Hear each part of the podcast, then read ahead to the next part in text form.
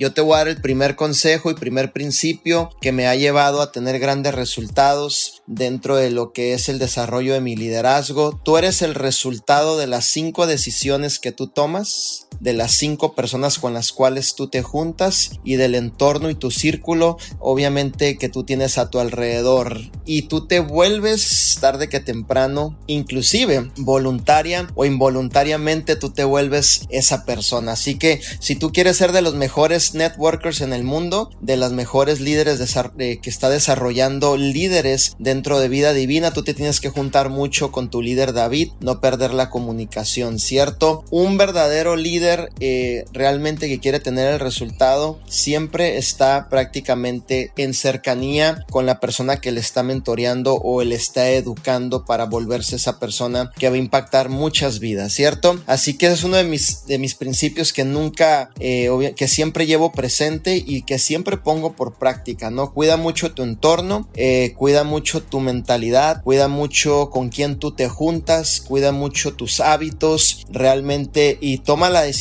y determínate hacer obviamente este negocio. Nuestra profesión no es fácil, ¿ok?